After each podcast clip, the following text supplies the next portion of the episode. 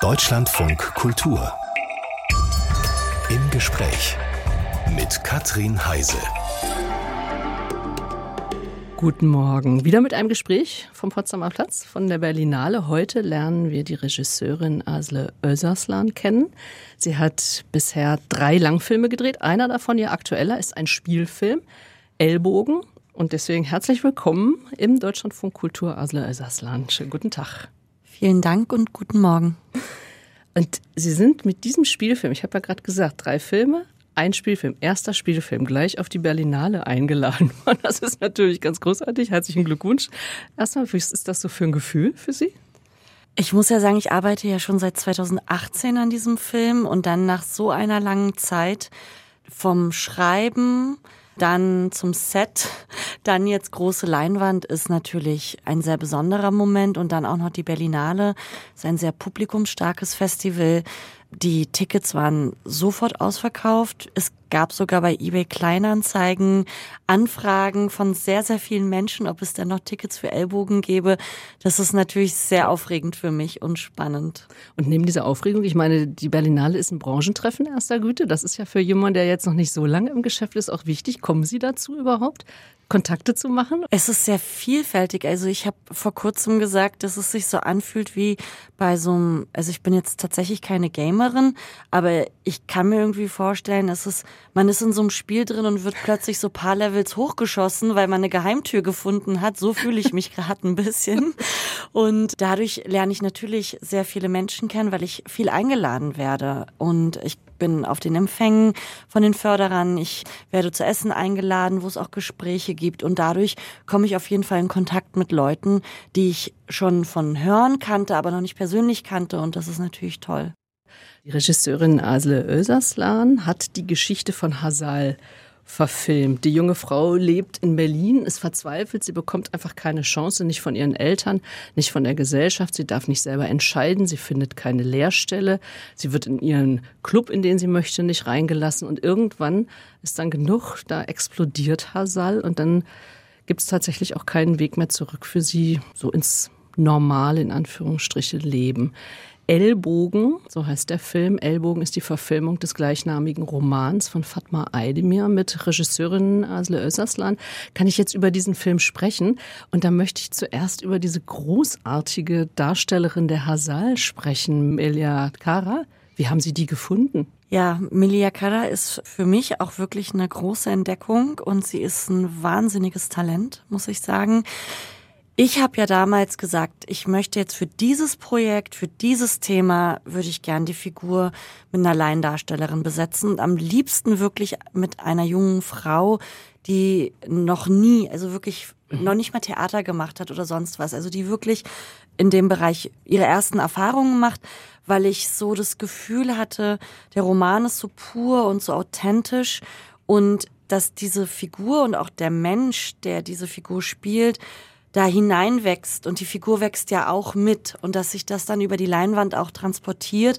Das heißt, äh, Frau Kara ist tatsächlich eine Laiendarstellerin, die Sie einfach wo von der Straße weggecastet haben. Ja, sie, wir haben Streetcasting gemacht. Das heißt, Sie haben geguckt auf der Straße, wo sind Frauen, die dem ihrem inneren Bild entsprechen? Ja, tatsächlich. Ich habe das nicht alleine gemacht. Also ich habe das auch gemacht. Ich war immer, oh Gott, ich war wahrscheinlich für viele Mädchen eine komische Frau, die irgendwo stand an U-Bahnhöfen, sonst was und schon viele Freundinnen auch angesprochen habe, junge Mädchen angesprochen habe, die ich spannend fand in der Art und Weise, in ihrer Gestik, in ihrer Mimik, wie sie sprachen, habe denen die Flyer in die Hände gedrückt. Aber wir hatten noch eine wirklich eine Streetcasterin, mhm. die das konsequenter durchgezogen hat und noch viel mehr draußen war als ich. Und die hat dann tatsächlich Melia einen Flyer in die Hand gedrückt und dann hat sich Melia bei uns gemeldet. Weil ich mich nämlich gefragt habe, ich meine, dieser Film lebt ja davon, von dieser ungeheuren Wut und von dieser Hilflosigkeit, diesem, diesem, dieser Paarung auch gerade, ne, die so intensiv ausgedrückt wird. Und das, äh, ich meine, äh, Schauspielerinnen lernen das sowas aus? Wie haben Sie Ihrer Laiendarstellerin geholfen? Melia ist ja wirklich das komplette Gegenteil von Hasal. Sie fand vieles, wie sie reagiert oder was sie macht und welchen Weg sie geht, nicht nachvollziehbar, aber teilweise auch sehr stark und mutig. Sie konnte aber sich sehr gut in die Gefühlswelt von Hasal hineinversetzen. Und wir haben sehr lange mit ihr daran gearbeitet, dass sie die Figur liebt. Mhm. Weil ich glaube einfach mhm. daran, wenn sie natürlich die Figur anfängt zu lieben, dass sie dann sich auch viel freier ausdrücken kann. Wir haben viel darüber gesprochen, wieso verhält sich Hasal so? Mhm. Warum? Was ist ihre Motivation dahinter? Und das mussten wir gemeinsam erarbeiten. Es hat ganz viel Spaß gemacht. Und Milia konnte sehr intuitiv wirklich Dinge auch umsetzen. Aber es gehört auch dazu, wir hatten auch eine professionelle Coacherin dabei, die auch ihr Handwerk mitgegeben hat. Mhm. Hasal, die Figur, ich will sie hier jetzt nicht zu sehr ausbreiten, aber ist auf jeden Fall eine sehr ambivalente Figur. Ihre Wut, ob der nicht eingeräumten Chancen, beispielsweise was eine Lehrstelle angeht, ihre Wut ist verständlich, aber ihre Reaktionen manchmal, also diese Härte, auch Härte auch gegen sich selbst, weil sie schadet sich ja am Ende selbst und ihre Verschlossenheit, die haben mich manchmal schon also wütend werden lassen. also man kann sich an ihr abarbeiten jedenfalls. Das würde ich jetzt auch Ihnen überlassen, sage ich jetzt mal, wie Sie das empfinden. Die Zuschauer aber was sollen sich abarbeiten. Ja, mhm. genau. Und ich merke auch, dass sehr viele das sehr anders und unterschiedlich empfinden. Viele sehen sie als unglaublich stark und Sie ist aber auch ambivalent und es war mir wichtig und mir war auch wichtig, dass man auch mal wütend auf sie wird, weil so ist auch das Leben. Es ist komplex, es ist schwierig, es ist viel, vielschichtig und ich habe mich ja auch an dem Roman, dachte ich auch manchmal, oh Mensch, Hasal jetzt und habe mich ja auch aufgeregt und das war ja jetzt auch für mich als Filmemacherin, mhm. jetzt aus dieser Perspektive nochmal gesprochen, wirklich eine tolle, tolle Kinofigur für die große Leinwand. Und das kann auch Kino leisten. Und das ist toll für ZuschauerInnen, eben sich mit so einer Figur auseinanderzusetzen. Und auch eben mit den Umständen, die dazukommen. Was stand für Sie im Vordergrund? Für mich stand im Vordergrund, dass Hasal nicht weiß, was sie will, aber sie weiß, was sie nicht will. Und für mich stand auch im Vordergrund, dass die Gesellschaft Hasal nicht vertraut. Also dieses Gefühl hat sie, und wie kann dann so eine Figur einer Gesellschaft vertrauen? Und das wollte ich schon kompromisslos erzählen und sie auch nicht verteidigen. Und ich wollte auch ihre Gefühle ernst nehmen und auf Augenhöhe erzählen und ihren Wertekompass darstellen, um zumindestens so ein bisschen in diese Welt reinschauen zu können. Mhm. Weite Teile spielen in Berlin. Dort wächst sie halt auf oder da lebt sie eben. Der zweite Teil des Romans und auch des Films spielt in Istanbul. Dahin ist Hasal dann geflüchtet, findet sich auch dort nicht zurecht. War das eigentlich herausfordernd bei dieser inhaltlichen Fülle des Romans. Also jetzt auch noch die türkische Gesellschaft und den türkisch-kurdischen Konflikt, dem auch noch gerecht zu werden? Ja, natürlich. Wir haben vier Jahre an dem Drehbuch gearbeitet und mussten unsere eigene Herangehensweise finden, unsere Akzente setzen. Wenn ich uns sage, ist die Drehbuchautorin Claudia Schäfer und ich. Und wir waren uns aber sehr schnell einig, wo der Fokus liegt. Und dadurch, dass auch mein letzter Dokumentarfilm Delayla, da handelt es sich ja auch um eine kurdische Bürgermeisterin. Ich kenne diesen Konflikt. Dieser Konflikt liegt mir nah. Und als es dann eben auch im Roman behandelt wurde, wollte ich das unbedingt im Film haben, aber eben auf eine sehr subtile Art und Weise und auf eine Art, dass man merkt, dass Hasal auch in der Türkei was dazulernt. Also im Vergleich zum, zum Roman, wo ganz viele Geschichten erzählt werden können, müssten Sie sich ja trennen von Geschichten. Ist das eigentlich schwer? Das ist total schwer und ich habe mich sehr schnell eben für die Figur entschieden, in dem Sinne zu sagen, ich konzentriere mich auf diesen Charakter, das habe ich auch aus dem Dokumentarfilm gelernt, Charakteren und Figuren zu trauen, aber auch auf das Thema Bildung und Perspektive von mhm. Jugendlichen, mhm.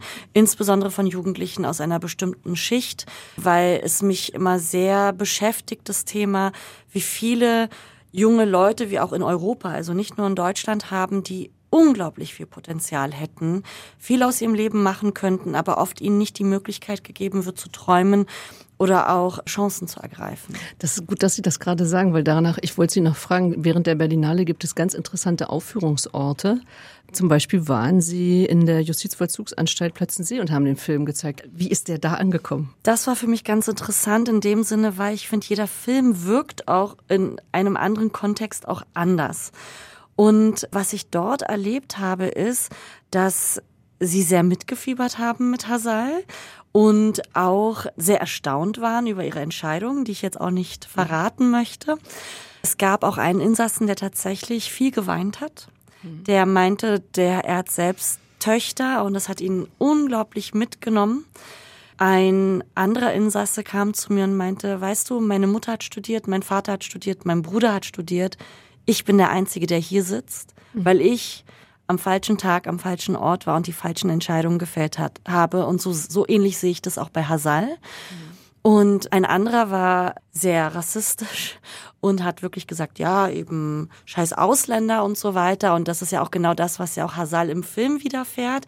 Und sie sieht, sie ist jetzt abgestempelt. Sie hat keine Chance mehr, gerade auch durch ihren Background. Und das wurde mir auch so wieder gespiegelt, auch durch diesen Insassen, der das eben gesagt mhm. hat. Und äh, das fand ich spannend. Im Deutschlandfunk Kultur ist die Filmregisseurin Asle Özaslan zu Gast.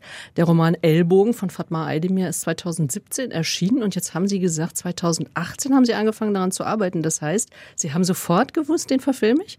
Gelesen und gewusst, es ist ein Film. Sofort. Das ist mein Film. Ja, das ist bei all meinen Filmen so gewesen. Interessanterweise gehe ich sehr nach Bauchgefühl. Ich sehe die Person oder in diesem Fall eben habe den Roman gelesen und ich habe es im Bauch gespürt und es lässt mich dann nicht los. Und dann bin ich schon sehr hartnäckig. Und ähm, ja. Warum warum so lange ähm, Vorbereitung? Was, was hat so lange gedauert? Es dauert lange an Gelder ranzukommen, mm, bis okay. man gefördert wird, bis das durchgeht, aber der Drehbuchprozess natürlich auch. Also das Schreiben an sich. Wir mussten ja einen Roman, der komplett aus der Ich-Perspektive ist und wir sind im Kopf einer jungen Frau in ein filmisches Werk mhm. übersetzen und äh, dafür Bilder finden eine eigene Sprache finden, eine eigene Herangehensweise finden, eine eigene Visualität finden, das erfordert sehr viel Zeit und eben auch dann die Finanzierung, die mhm. braucht auch nochmal Zeit. Und dann habe ich so gedacht, ob die Dreharbeiten in Istanbul, ob das auch eine besondere Vorbereitung braucht. Es brauchte in dem Sinne eine besondere Vorbereitung, weil wir die Locations suchen mussten. Ich wollte keine typischen Istanbul-Bilder zeigen. Ich wollte auch nicht so dieses Thema aufmachen, Berlin, Istanbul. Ähm, ich wollte etwas erzählen, was mich selbst auch erfrischt, also was Neues. So. Du selbst erfrischt, das klingt gut. Mhm. Ja, ich musste mich ja auch sehr an medialen Bildern abarbeiten, was sehr schmerzhaft mhm. war. Was Wie, meinen Sie damit? Wie über oft über migrantische Jugendliche oder über Migration gesprochen wird. Oder ich finde es auch ganz schwierig, ehrlich gesagt, muss ich wirklich zugeben, über migrantisch, migrantisch zu sagen, weil mhm. ich bin nicht migriert, all diese Jugendlichen sind nicht migriert. Ich würde mir so wünschen, dass wir von diesen Labels wegkommen, aber darüber reden wir auch schon seit Jahrzehnten. Aber mir ging es eben genau darum, nicht zwei so große unterschiedliche Städte aufzumachen, mhm. sondern die Städte sollten ineinander verschmelzen. Und es hat natürlich dann auch eine ja, sehr präzise Suche an Orten dann gebraucht. Sie haben ja im Übrigen auch Erfahrungen mit Dreharbeiten in der Türkei.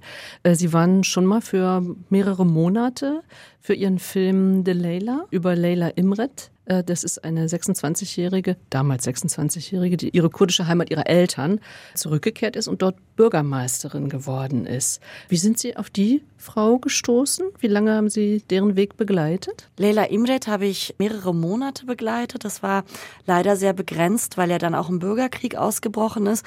Und ich muss da jetzt auch nochmal einen Unterschied machen. Natürlich in die Türkei, das ist ein ganz schwieriges Thema, das Kurdenthema und insbesondere das Thema Cizre. Cizre wird ja als Kurdenhochburg gesehen. Die Stadt, in der sie Bürgermeisterin geworden ist. Ja, und mhm. auch als PKK-Hochburg gesehen. Das war natürlich ein sehr heikles Thema für die Regierung auch. Mhm. Und das war dann äh, schwieriger. Ich konnte tatsächlich drehen vor Ort, weil es damals erstmal noch Momente gab, wo es möglich war und dann kam ja dieser Bürgerkrieg. Sagen Sie mal die Jahreszeiten, weil die hat vielleicht auch nicht mehr jeder im Kopf. Ja, das war 2015 habe ich da gedreht und es war eine Phase, wo es noch ein bisschen, da gab es diese Friedensgespräche, es sollte wieder eine Annäherung geben. Aus politischen Gründen wurde dann der Kurs gewechselt und um mehr nationalistische Stimmen in der Türkei zu gewinnen. Das war auf jeden Fall eine sehr, sehr schwierige Phase und es ist natürlich immer wieder in der Türkei ein sehr heikles Thema. Wenn Sie sagen schwierige Phase, aber drehen konnten Sie trotzdem? Haben Sie sich da frei gefühlt beim Drehen? Es gab unterschiedliche Phasen. In der Phase, wo ich neu dort ankam, wo es noch darum ging, es werden Friedensgespräche geführt, konnte ich dort drehen. Es kam immer wieder jemand von der Geheimpolizei, die haben uns immer wieder angesprochen und so, aber sie haben uns nicht aufgehalten, das muss ich schon sagen. Das war dann später schwieriger, nachdem eben der Bürgerkrieg dort geführt wurde, beziehungsweise die türkische Regierung in diese Stadt einmarschiert ist, mit Panzern auch. Und ähm, das danach wurde es schwieriger, mhm. dort zu drehen. Das mhm. war fast nicht möglich und es ist heute immer noch schwierig. Wenn Sie sagen, also wie da auch mit der mit der Partei umgegangen worden ist und äh, die Bürgermeister sind alle abgesetzt worden, wieder unter anderem eben auch äh, Leila Imret. Wir können jetzt nicht Ihre ganze Geschichte erzählen, aber dass das eine unglaublich starke Persönlichkeit ist, ähm, das steht ja wahrscheinlich auch völlig aus der, außer Frage. Was wollten Sie von ihr zeigen? Was mir jetzt auch mit Ellbogen klar wurde, ist, dass ich, wenn ich jetzt so rückblickend auf meine Filme schaue, sind es immer wieder Frauen, die sehr stark sind, die auch streitbar sind teilweise, aber immer wieder bestimmt, bestimmte Hürden überwinden müssen.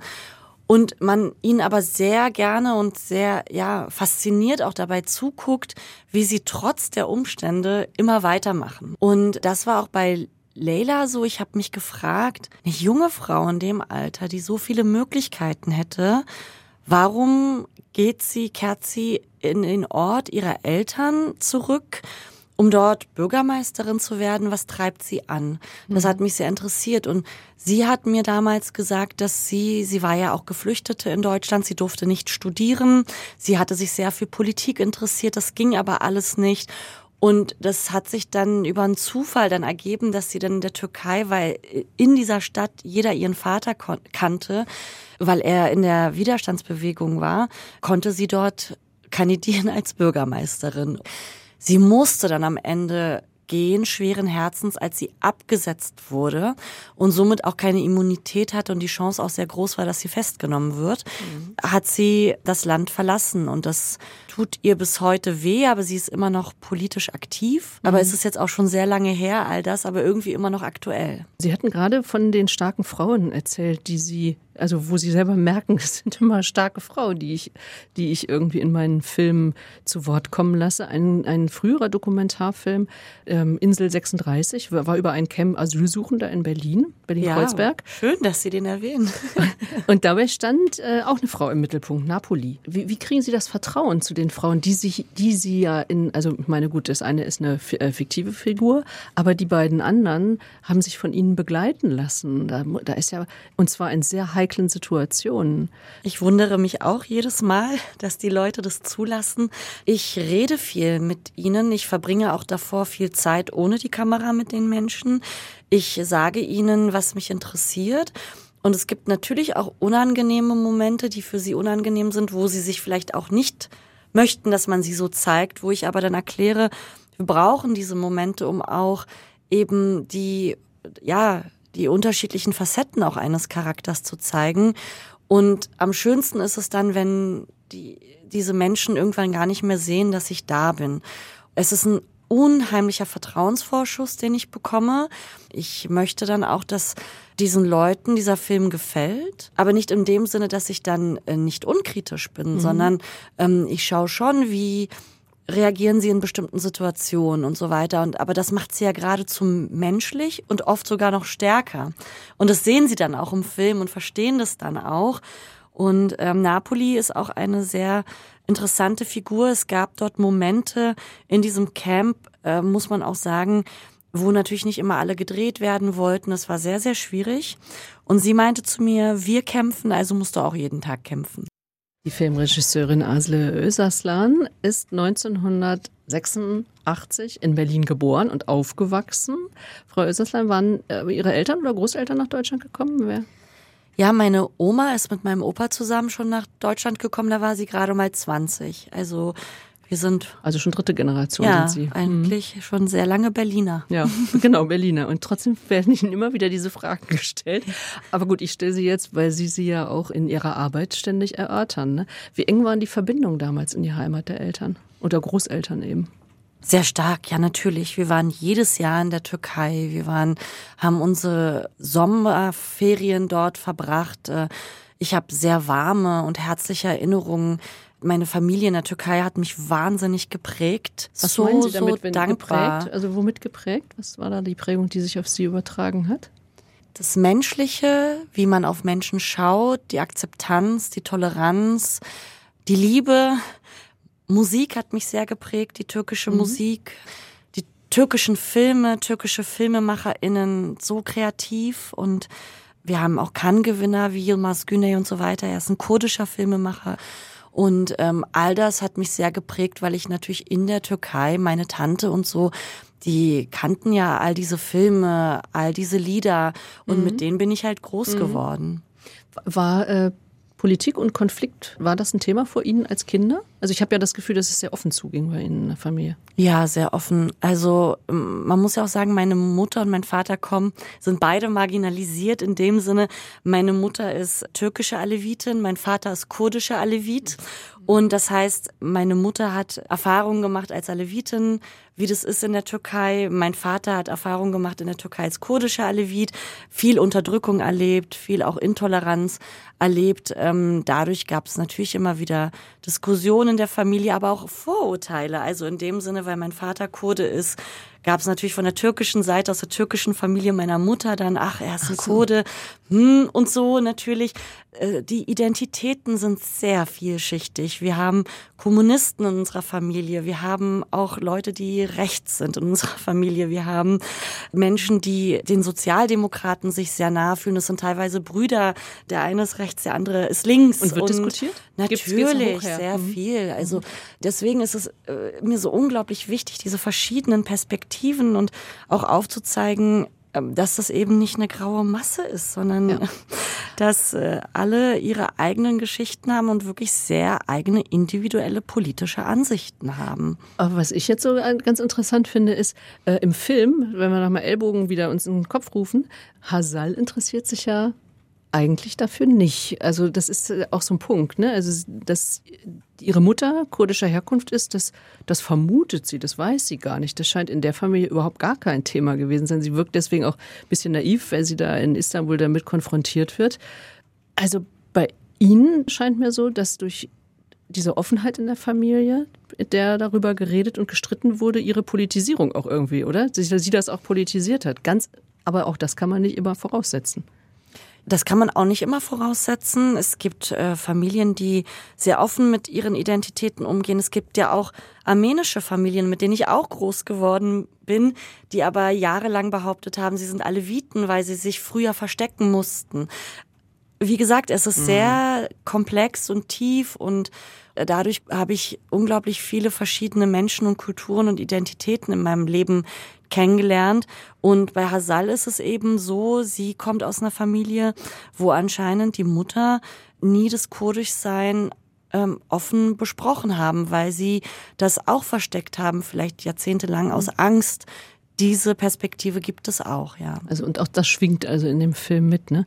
Wenn Sie gerade von der großen grauen Masse sprechen, äh, dann meinen Sie natürlich genau äh, die die deutsche Mehrheitsgesellschaft, die alle für Türken hält, so Punkt. Oder nur auch alle für Ausländer oder damals ja, Gastarbeiter genau. oder wie auch immer. Was hat denn das für Ihr Aufwachsen in Berlin als in Anführungsstrichen Türkin bedeutet? Also Sie diesen großen Hintergrund, diesen differenzierten Hintergrund und hier immer der eine Blick auf Sie. Ja, ich verstehe schon, wenn viele junge Menschen sich dann auch in dem Sinne abkapseln und dann eben in einer sehr diversen Gesellschaft oder Freundinnen-Clique zusammen sein wollen oder nur mit Leuten, die sehr offen sind, weil sie sich da nicht erklären müssen, weil da sind sie eben die Nesrin oder auch ähm, der Mohammed, aber eben als Individuum gesehen. Und äh, das habe ich teilweise auch gemacht und das war schön und gut ich werde ja oft sehr als muslimisch gelesen, obwohl zum Beispiel meine Familie überhaupt nicht religiös ist.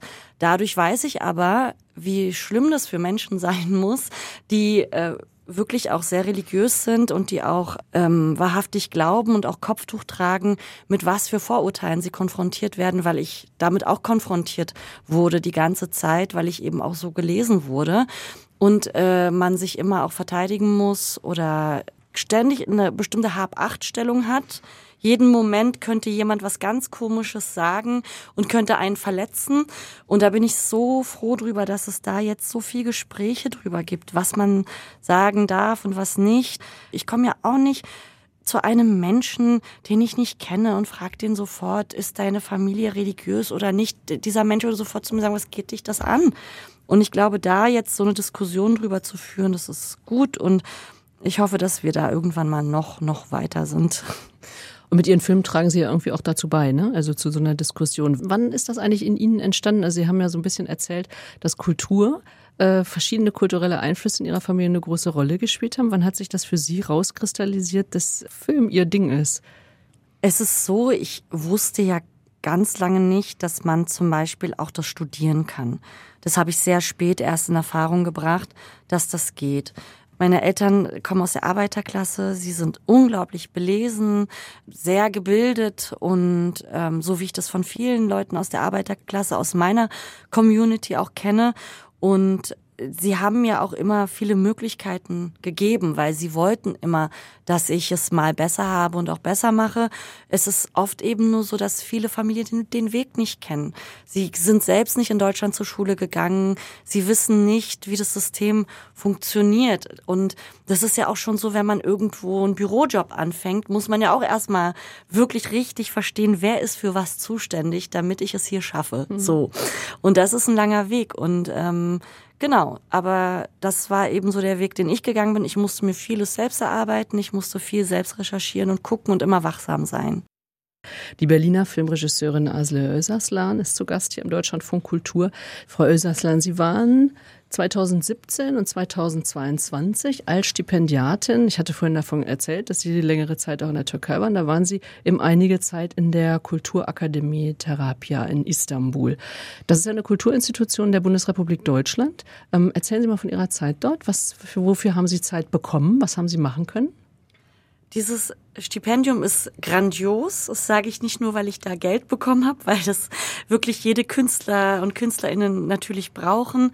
In dem Sinne auch, dass man da künstlerisch sehr viel Freiheiten lässt. Es ist nicht so, dass man sagt, hier, du kriegst monatlich Geld, aber dafür musst du auch am Ende uns irgendwas liefern, sondern du hast hier jetzt Zeit, wirklich für dich was zu entwickeln. Und damals war das gerade kurz nach dem Putschversuch in der Türkei, war ich dort. Es war eine sehr angespannte Stimmung in Istanbul. Es gab eine Zeit, da wurden sehr viele Lehrkräfte auch entlassen und viele Intellektuelle haben ja auch sich gegen die Regierung gestellt. Es gab dann auch Unterschriftensammlungen wegen, wie wird mit den Kurden in den kurdischen Gebieten auch umgegangen in dieser Zeit. Das war ja auch noch parallel. Und da bin ich halt losgezogen und habe auch Interviews geführt mit äh, Menschen, wie sie denn finden, wie sich das Land gerade verändert. Daraus ist jetzt bisher noch nichts geworden, aber es war für mich enorm wichtig, da irgendwie am Puls der Zeit zu bleiben, die Stimmung aufzunehmen und zu gucken, in welche Richtung geht es hier gerade in diesem Land. Also da konnten Sie recherchieren, auch für, für Dinge, die in Ihre Filme quasi mit Eingang finden, aber da ist jetzt kein konkretes Projekt irgendwie. Nein, ich, ich hatte da tatsächlich mir was Experimentelles überlegt. Ich wollte sehr viel schöne Bilder zeigen und im Kontrast eben diese Stimmen auch erzählen, wie sie sich gerade in der Türkei fühlen, was für einen Druck sie haben und dazu ist es dann nicht gekommen, weil ich parallel aber auch an Ellbogen gearbeitet habe und dann habe ich mit Ellbogen weitergemacht. Wie schauen Sie von hier aus? Ich meine, Sie sind ja ständig auch immer wieder in der Türkei und Ihre Themen sind ja oft Themen, die genau zwischen den Ländern auch liegen. Wie schauen Sie auf die Türkei? Ich glaube, mir geht's gar nicht so sehr darum, wie lebt es sich in Deutschland und in der Türkei, muss ich sagen. Die Themen, die ich angehe, finde ich, sind europäische Themen. Es geht darum für mich, wie marginalisierte Menschen, ob jetzt mit Migrationsbezug oder nicht, sondern eher Menschen, die oft eben gerade jetzt auch mit den rechten Strömungen in, in Europa und auch in diesem Land, wo gesagt wird, wer dazugehört und wer nicht. Mhm. Es gibt ja noch andere Gruppen in dieser Gesellschaft, die oft nicht als zugehörig betrachtet werden von äh, dieser rechten Strömung mir geht's darum zu zeigen, was machen diese Menschen, die da äh, marginalisiert werden, wo andere Leute glauben, sie können bestimmen, was ist richtig und was ist falsch. Und das ist für mich eher ein europäisches Thema, mhm. wenn wir sagen, wir wollen multikulturell sein, wir wollen zusammenleben. Wie gehen wir eigentlich miteinander um? Wie gehen wir mit Leuten um, die man als anders betrachtet? Und wie gehen wir mit Leuten um, die aus der Arbeiterklasse kommen? Wie gehen wir mit Menschen um, die homosexuell sind? Wie gehen, also das, das steckt mhm. ja, das ist ja so facettenreich. Also da geht's mir gar nicht so direkt darum, dieses Deutschland-Türkei-Ding aufzumachen. dann hat sich vielleicht die Frage auch erledigt, wie Sie auf die Türkei blicken. Also da hatte ich nur so gedacht, ob es nicht von hier aus auch eine große Sorge, ob dieser Freiheit, die Sie genossen haben, ob das jetzt so noch möglich ist. Ja, ich konnte dort die Interviews führen, aber es war trotzdem immer mit einem Unwohlsein auf eine Art verbunden. Es ist nicht so, wie wenn ich jetzt in Deutschland losziehe und die Leute befrage. Das Gefühl ist trotzdem ein anderes gewesen, als ich das dort gemacht habe. Ich schaue natürlich mit Sorge immer wieder auf die Türkei, aber ich schaue auch mit Sorge auf Deutschland und Europa, muss ich sagen. Das beschäftigt mich gerade sogar noch viel mehr. Oder auch die USA beschäftigt mich gerade auch sehr stark äh, mit den Wahlen. Russland, da sind ganz mhm. große mhm. Themen, mit denen wir und aber auch gerade junge Leute sich beschäftigen und auch nach Antworten suchen. Also das sind, höre ich jetzt auch so aus, diese Inspiration für Ihre Filme oder für Ihre Projekte, darauf will ich nämlich hinaus, kommen also gerade aus dieser gesellschaftspolitischen Gesamtlage eigentlich europäisch auch betrachtet. Jetzt machen Sie ja nicht nur Filme, Sie haben ja auch Videoinstallationen gemacht. Wie wird aus so einem Gefühl, wie wird aus so einem so einer Fragestellung dann ein konkretes Projekt? Mit wem besprechen Sie sich da? Wer hilft Ihnen weiter oder kommt, können Sie das aus sich selber schöpfen? Ja, meine Themen sind gesellschaftspolitisch, definitiv, aber ich suche das oft in einem Mikrokosmos und mich als Regisseurin, die Kinofilme machen möchte, interessieren auch sehr stark die Figuren und die Charaktere auf der Leinwand. Und bei Ellbogen ist es eben auch Hasal, die so ambivalent ist. Und das ist für mich eben auch ein Kinothema. Und ja, ich habe auch Videoinstallationen gemacht. Mir geht's immer darum, glaube ich, neue Perspektiven zu zeigen. Mhm. Etwas, was wir so nicht kennen, in einen Blickwinkel einzutauchen, den wir noch nicht gesehen haben. Und in der Videoinstallation ging es viel um Kiezdeutsch, um die Sprache, was Jugendliche sprechen. Und ich wollte mal aus ihrer Perspektive, wie sie auf dieses Kiezdeutsch schauen, diese Geschichte erzählen. Also einen anderen Blickwinkel einnehmen, steht in allen Ihren Projekten irgendwie im Vordergrund. Wir haben ja jetzt schon mitgekriegt, dass die Entwicklung, die tatsächliche Entwicklung von diesen Projekten dann auch ganz schön viel Zeit in Anspruch nimmt. Wie stemmen Sie die finanzielle Seite? Ich kann mir vorstellen, dass es gar nicht so einfach ist. Da muss ich ehrlich sein, ist es als Regisseurin jetzt noch in der Position, wo ich jetzt gerade bin, unglaublich schwierig, finanziell auch sich über Wasser zu halten. Ich habe mich schon mehrfach dabei ertappt zu schauen, könnte ich noch was anderes machen? Nicht, weil ich diesen Beruf nicht so liebe, sondern es hat damit was zu tun, wie kann ich mich finanzieren? Ich habe das sehr lange über den Journalismus getan. Ich habe journalistisch gearbeitet. Das war toll. Ich habe da auch sehr viel gelernt, da bin ich sehr dankbar für. Aber wenn man dann einen Spielfilm macht, kann man das nicht alles parallel laufen lassen. Und die Berlinale ist natürlich jetzt aber auch eine Chance, eben wenn der Film gesehen wird, dass man dann auch nochmal selbstbewusster auch rangeht und auch schneller, glaube ich, auch gefördert wird für das nächste Projekt und auch, ja, schneller wieder an Fördergelder rankommt. Die Filmregisseurin Asle Öserslan, die letzten Minuten hier zu Besuch, war mit ihrem Film oder ist mit ihrem Film auf der Berlinale unterwegs und dann gilt es ab Montag wieder in den Alltag einzutauchen und sich ihrem nächsten oder jetzigen Projekt zuzuwenden. An was arbeiten Sie gerade? Ich arbeite an einem Serienprojekt, aber auch noch an zwei Kinofilmprojekten. Oh, das ist aber viel. Das ist viel, aber es liegen eben viele Themen da, die mich interessieren, die ich spannend finde und äh, da möchte ich mich weiter ranhalten und dabei bleiben. Aber noch nicht spruchreifes. Also für mich schon, aber ich würde es jetzt öffentlich noch nicht erzählen. Na, dann drücke ich mal die Daumen, dass das Durchhaltevermögen, über das wir gerade eben gesprochen haben, auch finanzieller Art, groß genug ist und dass hier vielleicht auf der Berlinale sich auch was ergeben hat. Ich wünsche Ihnen viel Glück dabei und danke für Ihren Besuch ganz herzlich hier. Danke für den Besuch an die Regisseurin Asle Öserslan. Vielen Dank. Ellbogen, nochmal der Hinweis, ab Oktober bundesweit in den Kinos.